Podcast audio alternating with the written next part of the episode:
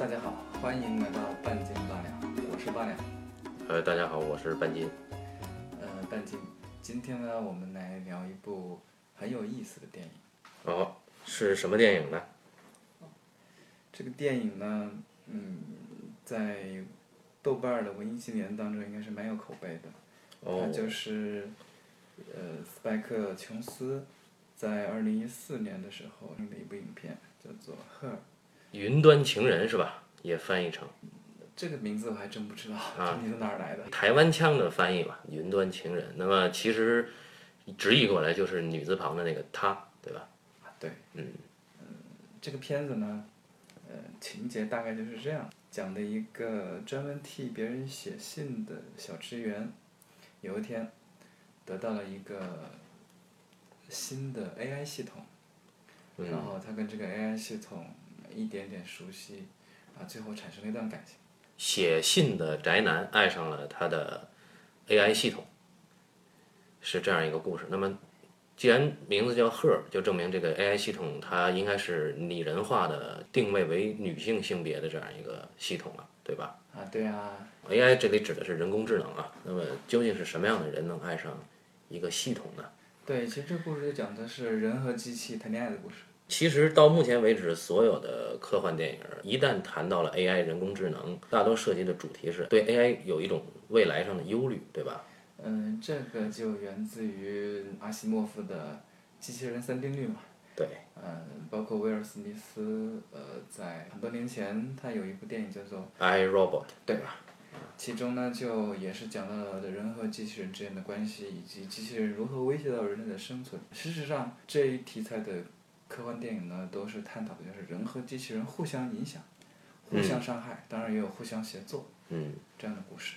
我们这一部呢，就设定的限定性就更强一些，它讲的是人和人工智能建立一种情感上的信任和连接。对，刚才简单梳理了关于人与人工智能之间的故事的几个节点，那么基本上都从人性欲望出发的，不管是 AI 最终毁灭人类，还是人与 AI 和谐共处，其实都是在讲我们如何处理这个人性的本能欲望，欲望战胜了理智，啊，或者说是不加以控制的去发展，那肯定结局是毁灭的。那么我们这部影片就是这个《赫》，它的结局呢，呃，恐怕也并不是什么光明的结局，但是呢，好歹是继续热爱生活、继续相处的这样一个结局，对吧？嗯我们回就是谈这个影片本身啊，嗯，嗯，情节我们就是一句话其实就已经说清楚了，对，也可看得出这部片子其实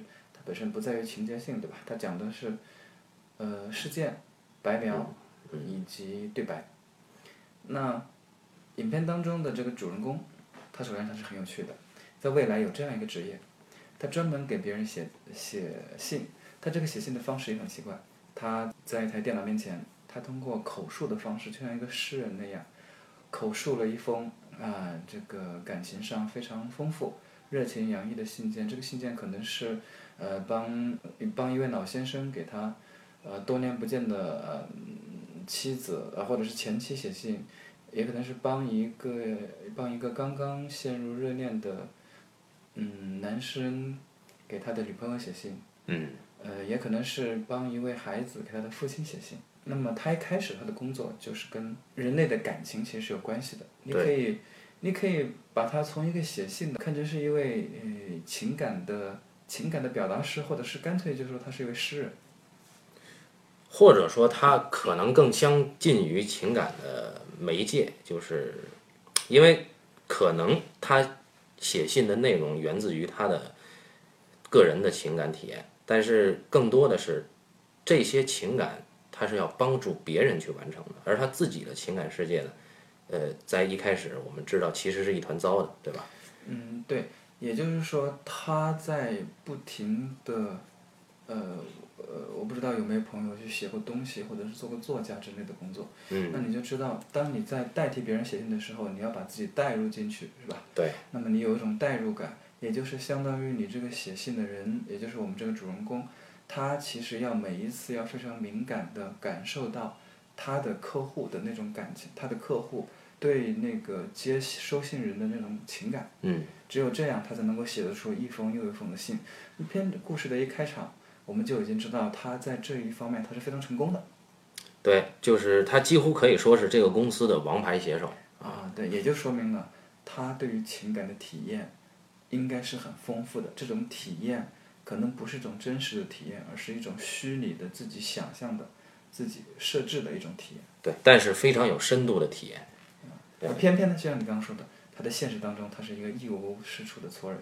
尽管所有的委托人都对他的情书或者说信表示很满意啊，甚至说他会帮助他的委托人更好的去表达情感。然而他自己作为一个情感媒介或者说是一个情感代入者，呃，他自己的情感世界真的是一团糟。首先，他有一个抛弃他的前妻，对吧？就是由鲁尼马拉扮演的。呃，两个人正在闹离婚。其次，他呢就是在平时的相亲当中也非常的不顺利。那最后，这部片子也完全没有提到他的家人。对，在亲情方面，主人公的亲情方面是没有提及的，所以几乎可以判断，这个人是叫做西奥多的 s e l d o r 这么一个人，他是非常孤独的人。对，他在现实的生活当中。嗯，在现实生活，呃，准确的是在情感的这一方面，呃，他就是一个彻头彻尾的失败者。对，从影片中我们可以看出，这个西奥多呢，这个男主人公呢，平时在家最喜欢做的事情就是打游戏，对吧？啊，他能跟游戏中的智能角色形成一个沟通，但是这个沟通其实是很，我们外人看来是很绝望的，对吧？对，所以当有一天他使用了一个新的 AI 系统，然后从 AI 系统当中传出来由斯嘉丽·约翰逊，呃，他的声音出现的时候，呃，我们的西奥多大吃一惊，然后他不由自主的开始和这个 AI 对话。我们的女主角啊，在电影中完全没有形象出场的这样一个女主角，她是由斯嘉丽·约翰逊的声音出演的。那么，这个人工智能声音啊。她以一个女性非常有磁性，甚至是性感的沙哑的嗓音出现的时候，呃，可以说是很快就征服了我们这个孤独的男主人公，对吧？而且他还给自己起了个名字，他的名字叫 Samantha，西奥德 Samantha 就这样开始沟通，啊，他们几乎无时无刻都在互相之间的天南地北、海侃瞎聊，在这里呢，就很简单，就是。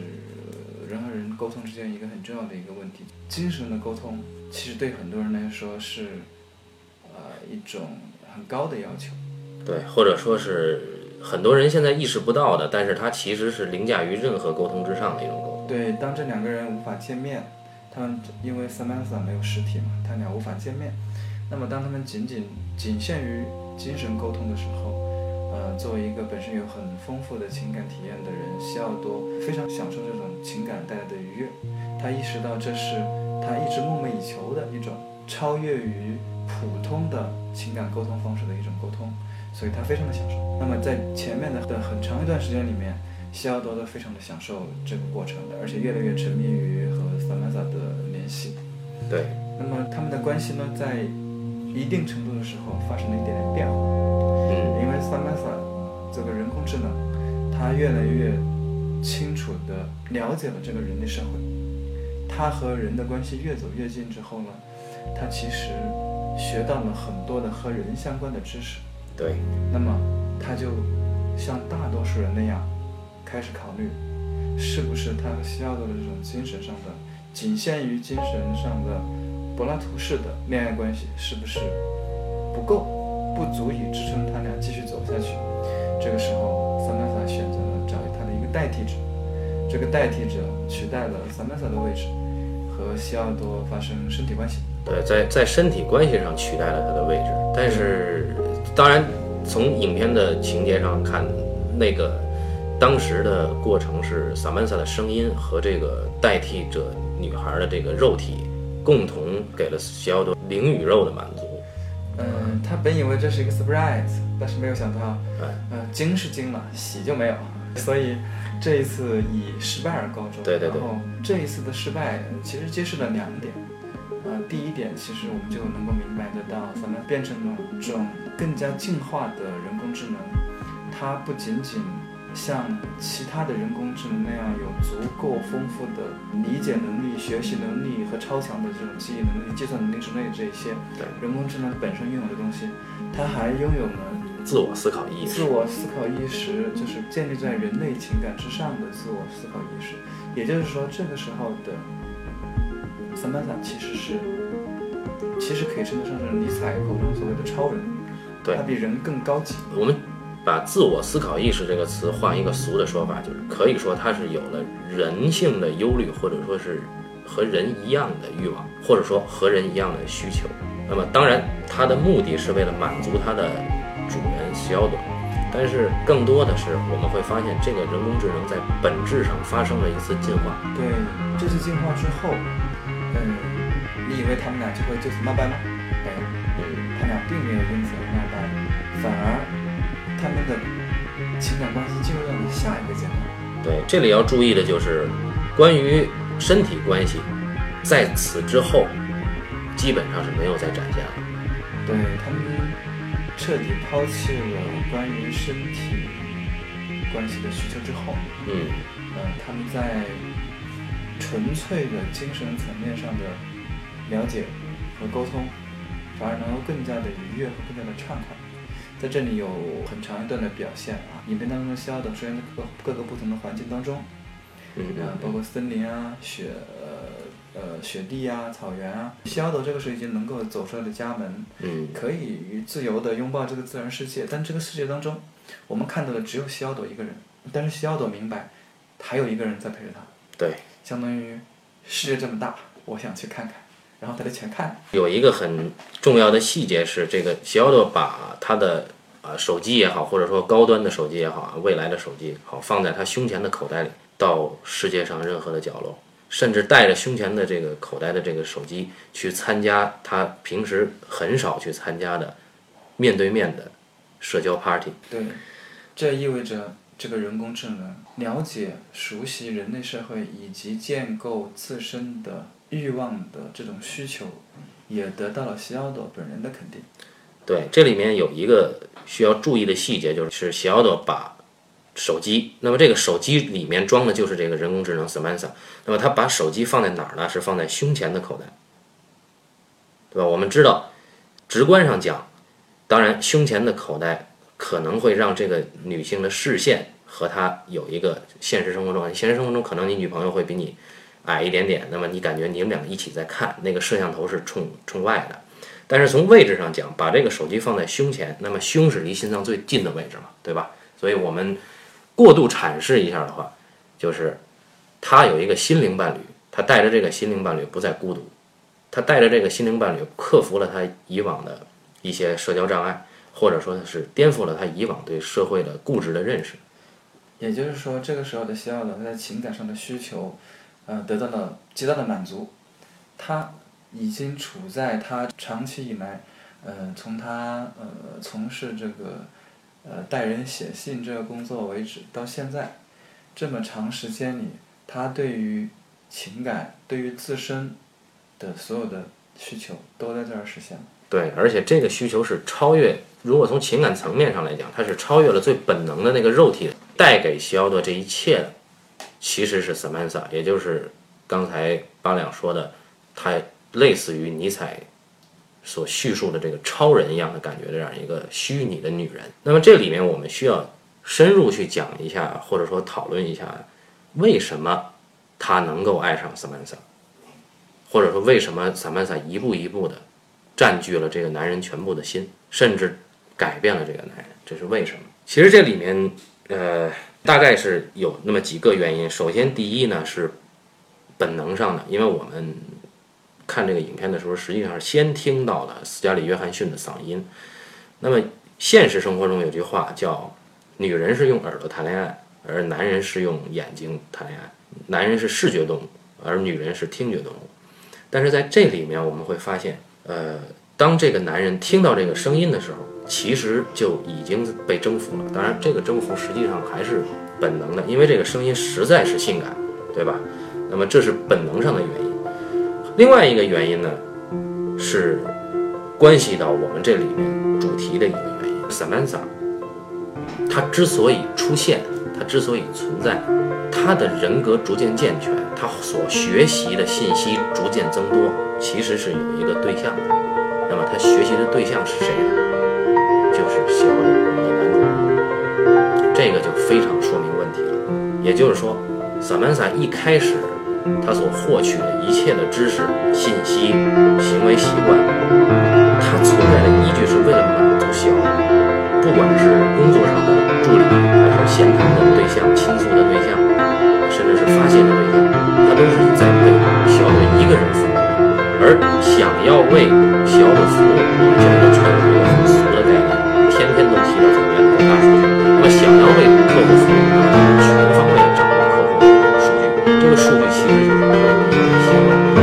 小朵以往的习惯，基本上就是这个人的性格是很刻薄的，他的行为的提炼的综合。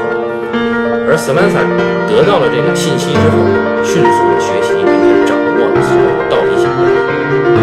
其实 Samantha 是另一个层面的小朵，也就是说，小朵爱上的是他自己。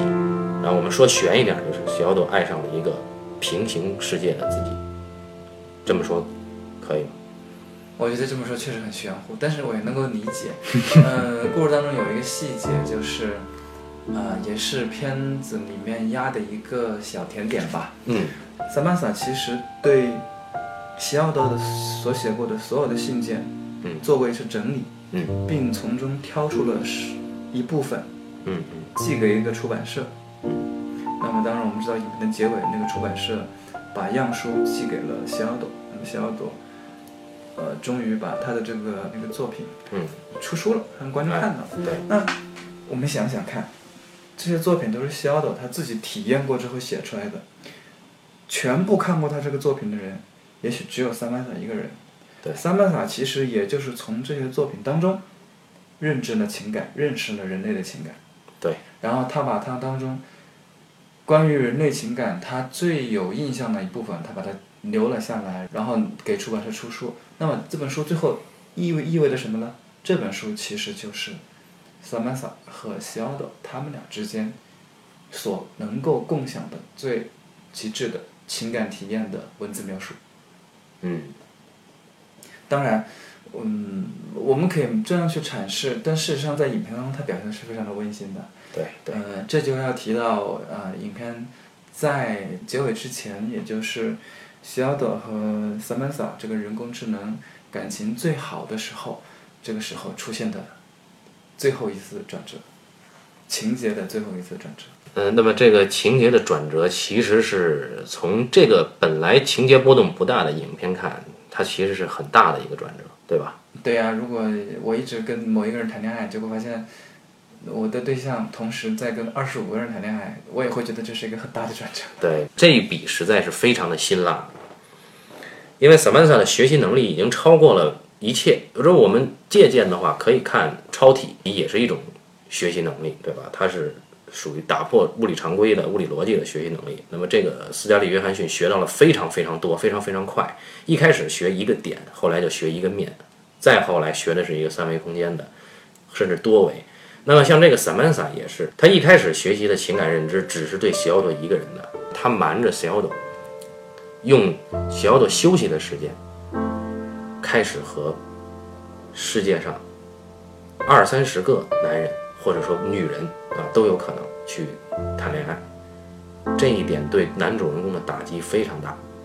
啊，影片当中应该是好几百个，他不需要在休息时间，他可以在同时，因为它是一个并行的系统，就是他不需要等西奥多休息的时间再去跟别人谈，他可以同时跟几百个人一起谈恋爱。哎，这个故事讲到这儿呢，基本上就可以故事讲到这儿，我们的西奥多就懵逼了。其实对方是一个很可怕的、无法掌控的一个他，对吧？不只专属于他男主人公一个人的这个女他，作为男女之间精神沟通，或者说作为爱情过程中必备的精神沟通、最高级的精神沟通这样一个行为尝试之后，小朵发现这个沟通也是失败了，对吧？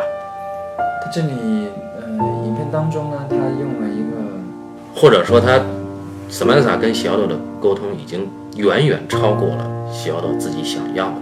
即便是这样，西奥多依然没有放手。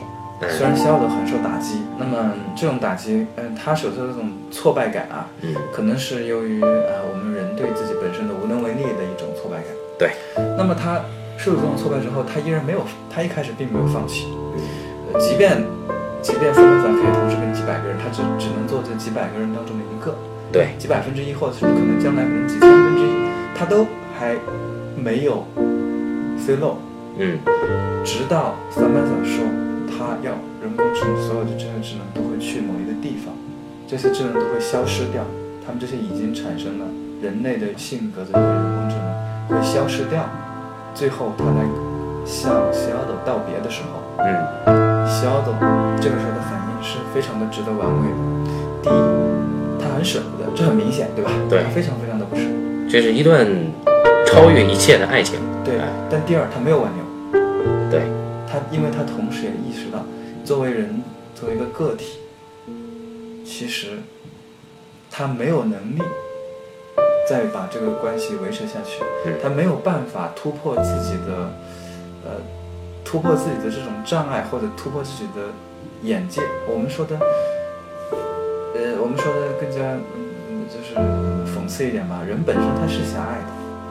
人的情感本身可能也限制了人的进步，对，狭隘而又自私。对，所以西奥德他没有去挽留，然后就一副茫然状看着这个，就是等到这个声音消失，等到 Samantha 消失。呃，一个很绝望的接受命运的过程。对，当然他这个处理也是非常有趣的，呃，因为我们一般看到好莱坞的这种片子，呃，如果有这个这么大的转折，嗯，那主人公得干点啥，对吧？对，要么主人公得干点啥，迎来一个，呃，迎来一个结尾，因为之前高潮已经是这么大转折了，对。但是结果主人公啥也没干，因为他啥也干不成。呃但是事实上，这个结尾呢，我们看到主人公还是干了一件事儿的，就是我们知道这个影片啊，那主要的女性角色有三个，第一个呢是男主人公的前妻鲁尼马拉扮演的这个角色，她一直在影片前半部分折磨男主人公，后来到萨曼萨和男主人公建立了爱情之后，啊，那么鲁尼马拉就消失了。第二个女性角色呢是，呃。跟他约会过的相亲约会的一个女孩儿，这个演员呢叫奥利维亚·瓦尔德，对，奥利维亚·瓦尔德这个女性呢，在外表上是非常完美的一个女性，但是她满足不了男主人公的更多的需求，对吧？还有一个女性角色是艾米亚当斯扮演的这个男主人公西奥多的朋友和同事，他们也是邻居，对吧？这个女人自己也在受感情上的挫折，呃，某种意义上看，她是一个和西奥多对应的人物。对，呃，她有一个男朋友，嗯相处多年，然后分手。嗯，她呢，一直是做游戏设计的。对。那么游戏当中，我们也要充分考虑，呃，玩游戏的人的情感，就是主观的体验感，以及游戏本身的合理性。对。呃，和他的就是就是一个逻辑和情感都需要得到满足的这样一个，呃，这样一个工作岗位，他一直在做这个。他还同时他还拍纪录片，对吧？对对对，他是一个情感很丰富的人。到影片的后半段，他也和 AI 谈起了恋爱。他的整个发展的轨迹几乎是和西奥多其实是几乎是一致的。这个叫做艾米的角色。对我们从这个影片直接分析啊，他第一他是一个游戏设计师，那么他是创造世界的人；第二呢，他还拍纪录片，那么他是一个观察世界的人。不管是前者还是后者，这两点都已经说明了，这个艾米亚当斯的这个女性角色，实际上她的理智是非常高的，理智是要胜过她的情感的。但是后来我们发现，这个女人在影片快到结尾的时候也崩溃了。因为她的 AI 也跑了。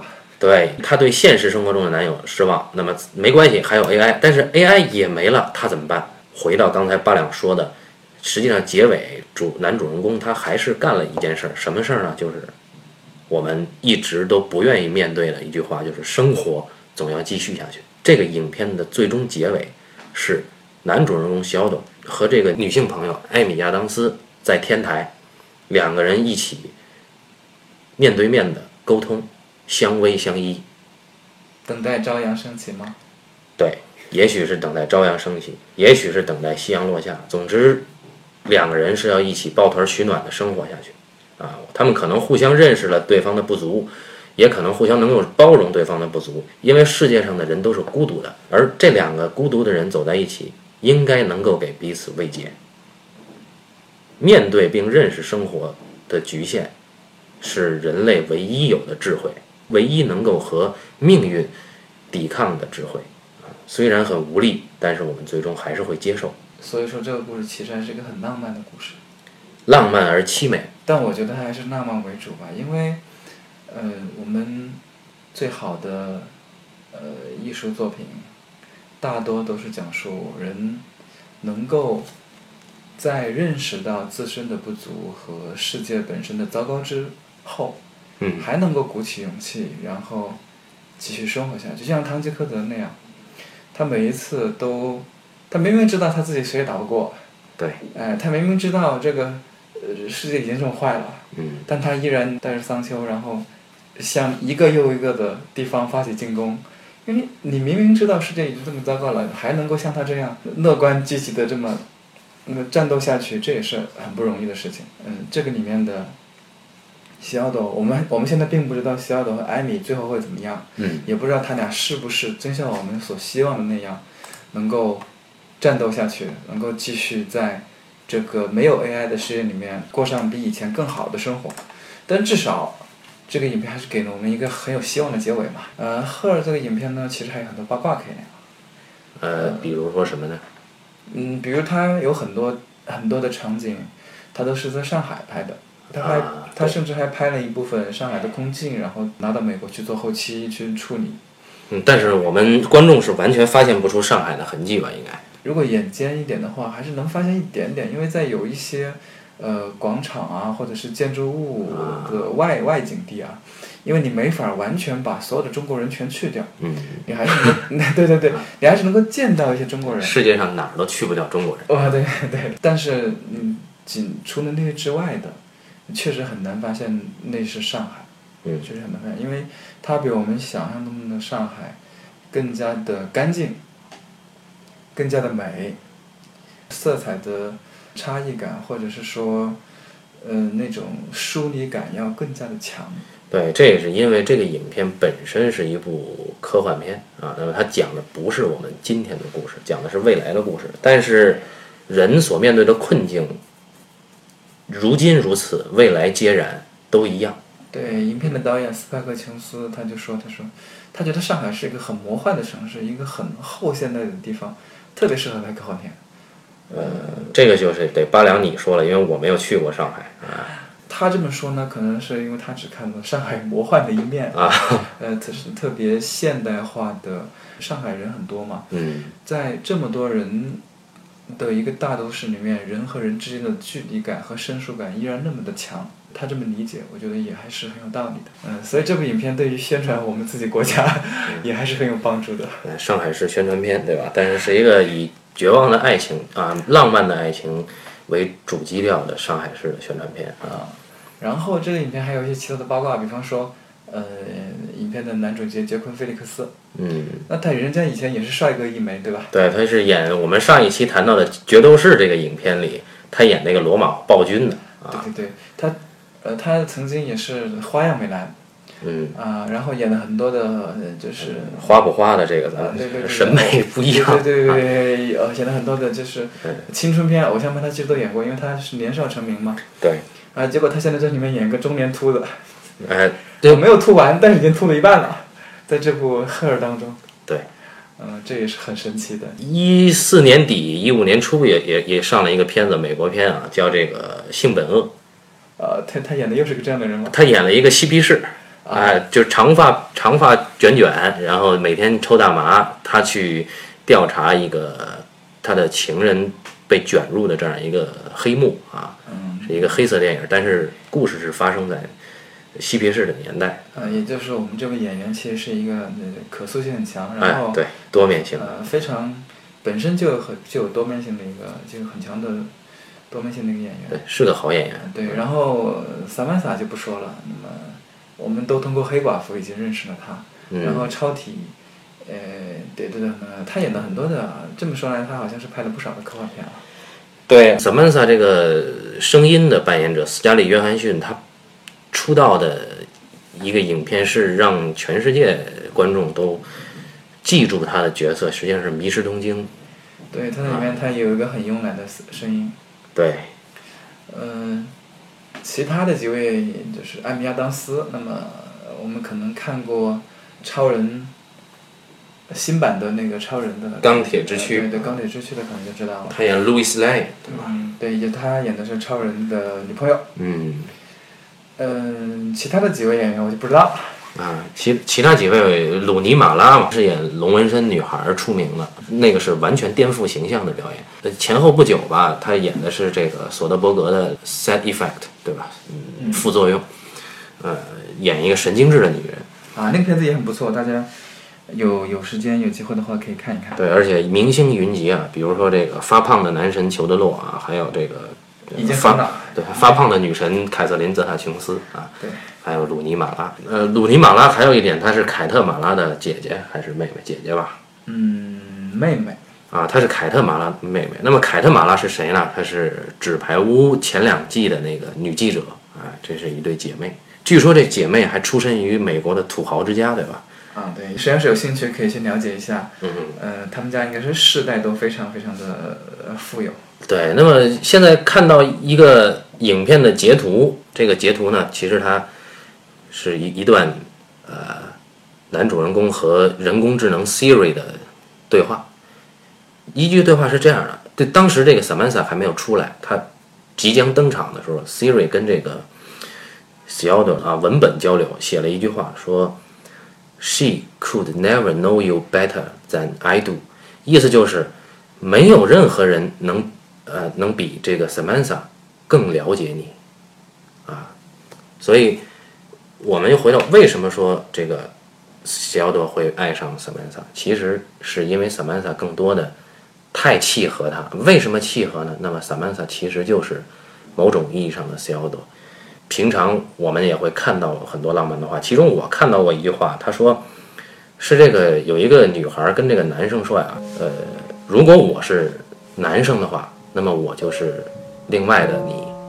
那么其实这句话完全可以作为呃这个赫尔的这段情感的一个注脚。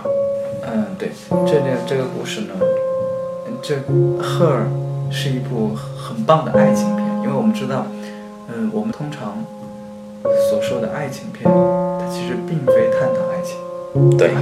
但这《赫尔》是一部探讨爱情的电影，它探讨了人为什么会有会有爱对于爱情的渴望和需求，嗯以及呃，当这些渴望和需求能够实现的时候，我们会。因为他而变成什么样的人？嗯，这个标题虽然说是赫尔，但他说的是这个故事里面所有的人当然，最重要的还是这个男主人公西奥多和女女女我们说的女主角萨曼萨啊。那么这两个人他其实都是赫尔。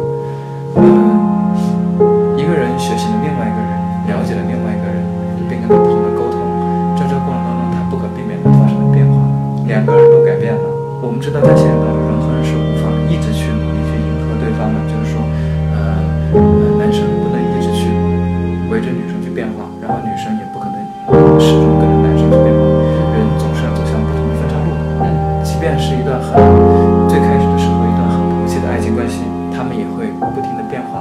化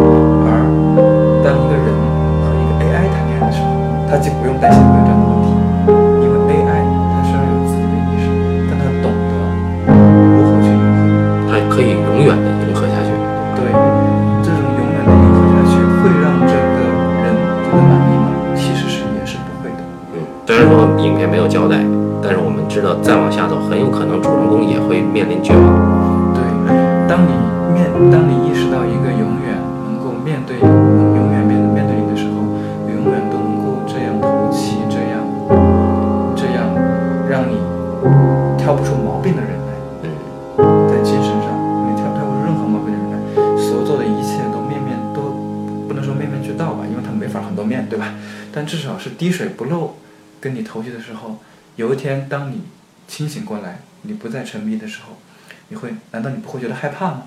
当一个这样的人出现的时候，当然了，嗯、一般情况下我们不用考虑这种情况的发生，嗯啊，因为这种情况是，首先你不大，我们不大可能在生活当中遇到一个这样的人，呃，然后呢，呃，我们还是放低点要求吧，嗯，你能够，大部分时候我们能够遇到一个很投契的人已经很开心了，对，哪儿还顾得上说，呃，就是、呃变化发展之后会怎么怎么样，对吧？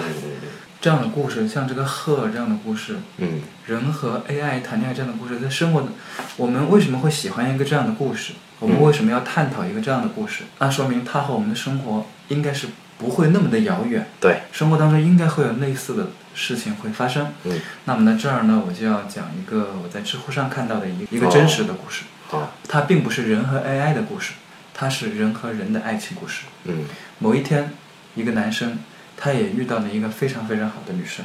嗯女生什么事情都能够理解他，所有的事情都能够包容他，从来都没有不冷静过，任何时候都能够把事情处理得妥妥当当，非常完美。嗯你不可能找到比这更完美的人了。这个男生和这个女生会因此而幸福的生活在一起吗？No，这个时候故事出现了转折，这个男生和这个女生分手了。为什么呢？那么，这个答案贴出来之后，很多很多旁观者也在问这个问题，就是你为什么会分手呢？然后男生说，因为他不爱我。当另外一个人如此冷静、如此投契，每一件事情都跟你处理的完美无缺的时候，嗯啊，你就会明白哦，其实他只是能够非常冷静的把所有的这些事情都都能够处理好。一个真正爱你的人是会在乎很多事情的，只有不在乎你的人才会如此冷静的面对这一切。嗯结果大家本以为大家本以为会看到一个童话故事，结果童话故事有了一个这样的收场。那么我们说这个女孩她有错吗？她也没有错，只不过她太像 AI 了而已。啊，对，她没有索取，她只是她只是觉得哦这个男生不错，啊、女生的父母很喜欢这个男孩，哦那就这样过吧。他能够非常冷静的处理这一切。我们把这个把把这个男孩和这个女孩的故事无限放大之后，嗯，它就变成了西奥德和萨曼萨的故事。其实，呃，我也认同那个男生的想法，这个女孩并不真正爱他，因为这个女孩对他并没有太多的要求，没有感性的那个东西，啊、甚至是，呃，你会感觉这个人并不存在，对吧？除非说这个男生遇上了一个既能满足他所有精神的需求，两个人很很投契，但是同时对他也会有任性的要求的。那么这样一个活生生的女孩，呃，我相信这个男生是会真诚的相待的，并且很珍惜这段情感的。啊，我们这个不是一个情感类节目啊，啊我觉得对对我们这个点到为止。对对对，好。那么关于关于这个爱情科幻相结合的呃电影呢，还有很多，对吧？嗯，但是说到真正是探讨爱情的科幻片，嗯还是蛮少的。但是他们大多呢，在这个艺术深度上都不能和赫尔相提并论。呃，不过有些片子也有它的独到之处，对，嗯，也可以看一看。如果大家有兴趣的话呢，可以找一些这样的影片看一看。嗯比方说，呃，韩版的《触不到的恋人》，嗯呃，美版的《时间旅行者的妻子》，嗯，那么英版的就是《时空恋旅人》。对，还有涉及到爱情的，从彗星来的那一夜，我们就不一一列举了。嗯呃总之，科幻爱情片，呃，是一个不错的探讨爱情的形式，对吧？对呃，同时在电影类型当中，它还是、呃比较受欢迎的一个类型。对，为什么呢？其实我们可以讲一讲，就是探讨一下啊，因为本身爱情片呢，我跟八两其实原来聊过爱情片的类型的看法，对吧？就是爱情片是要找一个树立一个对象去反他的，对吧？那么真正的爱情呢，要么像《罗马假日》那个啊，是反对阶级差异的啊，两个人呃，公主和屌丝记者可以有真挚的爱情，这是挑战阶级的。那么另一种爱情呢，是挑战伦理的，对吧？比如说这个，呃，大卫·里恩的《相见恨晚》，对吧？指的是一对儿两个已婚的男女发生了一段很美丽的错误啊。还有就是日本导演成濑四喜男的《乱云》，这这是都是挑战伦理的。那么也有挑战民族的，也有挑战性别的，甚至是然后科幻片呢，它呃，因为大家看了很多科幻片，呃，什么《复仇者联盟》啊，什么超体啊，那么科幻片呢，其实也不仅仅只有打打杀杀哦，嗯，它有很多嗯，就是更加温柔细致的呃故事可以讲述。啊深入人性的。对，科幻爱情片呢，就是很好的一种，因为科幻它本身有一个人和就是人性和科技之间的矛盾或者是关系在里边，对它本身是可以在上面做很多的文章。那么爱情呢，我们也知道，除了爱情，除了呃刚刚呃半斤说的这些之外，爱情还有一个很重要的话题就是时间，而科幻呢又正好是跟时间可以产生很大的关系。哎，对，啊、所以呢，嗯，呃，科幻爱情片它有很多的路子可以走，啊、也可以拍得很好，嗯、所以大家不以后不要仅限于看那些科幻动作片啊、科幻冒险片之类的啊，大家也可以看一看科幻爱情片。对，就这样吧好。那么我们其实这是到今天为止呢，是第三期的半斤八两，很有一些对不起喜欢这个我们节目的听众朋友们，因为大家很多人都在问啊，为什么很长时间才更新一次啊？这个我们。在在这儿先向大家道歉，我们呃承诺一定会持续的更新。另外，呃，没有另外啊，我觉得最后还给大家送一个 surprise 吧。I'm so excited.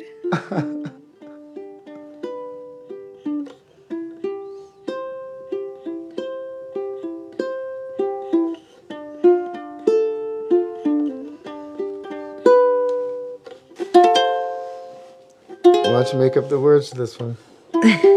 Okay. Here it comes. I'm lying on the moon. My dear, I'll be